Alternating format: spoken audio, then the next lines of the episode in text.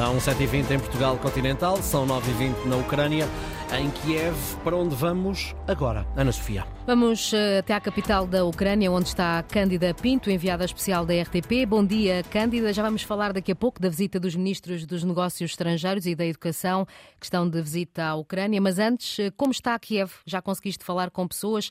A guerra vai longa. Bom dia. Uh, sim, de facto, a guerra vai longa. Aqui na cidade de Kiev uh, não se notam grandes uh, alterações. portanto, a cidade, de certo modo, aparenta uma normalidade, mas há, de facto, um cansaço muito grande desta situação. há, de certo modo, a ideia instalada de que este conflito é um conflito que vai durar, que vai ser longo, que vai acompanhar a vida destas pessoas durante ainda bastante tempo, portanto, com a instabilidade que isso eh, implica para a vida eh, das famílias e sempre com esse receio da continuação dos combates e da continuação das vidas humanas que se perdem nos combates, portanto, nessa inquietação permanente nas famílias sobre quem poderá ser mobilizado, quem poderá ser recrutado e que destino poderá ter essa pessoa, nomeadamente os homens que estão impossibilitados de sair da Ucrânia entre os 18 e os 60 anos, exatamente devido ao esforço de guerra. Por outro lado, também um, a escassez de apoio militar que tem diminuído nos últimos tempos, portanto, isso também levanta inquietações sobre o que poderá ser, de facto, o futuro deste país. E relativamente ao encontro e à expectativa que há para esse encontro entre os ministros João Gomes Cravinho e João Costa, ministros dos Negócios Estrangeiros e da Educação, com Volodymyr Zelensky? Ainda, enfim, ainda existem, enfim, algumas dúvidas no ar sobre se esse encontro, em que moldes é que esse encontro poderá acontecer.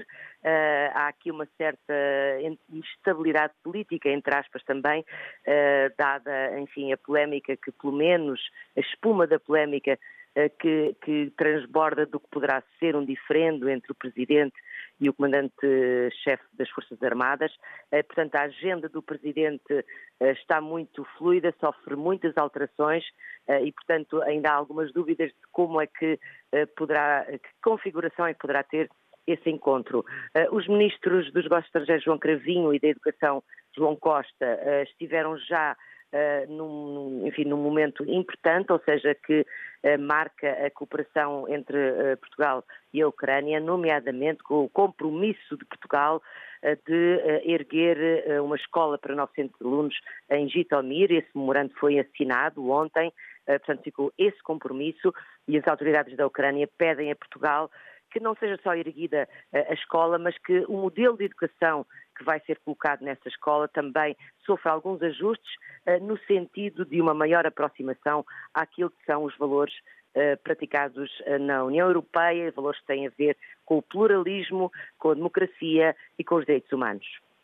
Agradeço a Cândida Pinto, enviada especial da RTP, está em Kiev, tal como escutámos, o Ministro dos Negócios Estrangeiros e o Ministro da Educação podem ter encontro marcado com Volodymyr Zelensky. Havemos de ter reportagem mais à frente se isso acontecer. Quase dois anos de guerra. Justamente, são 7h24 hora continental portuguesa, 9h24 em Kiev. O dia nasce cinzento na capital da Ucrânia, com temperatura positiva, ainda assim, 1 grau, mas a sensação térmica aponta para 2 negativo.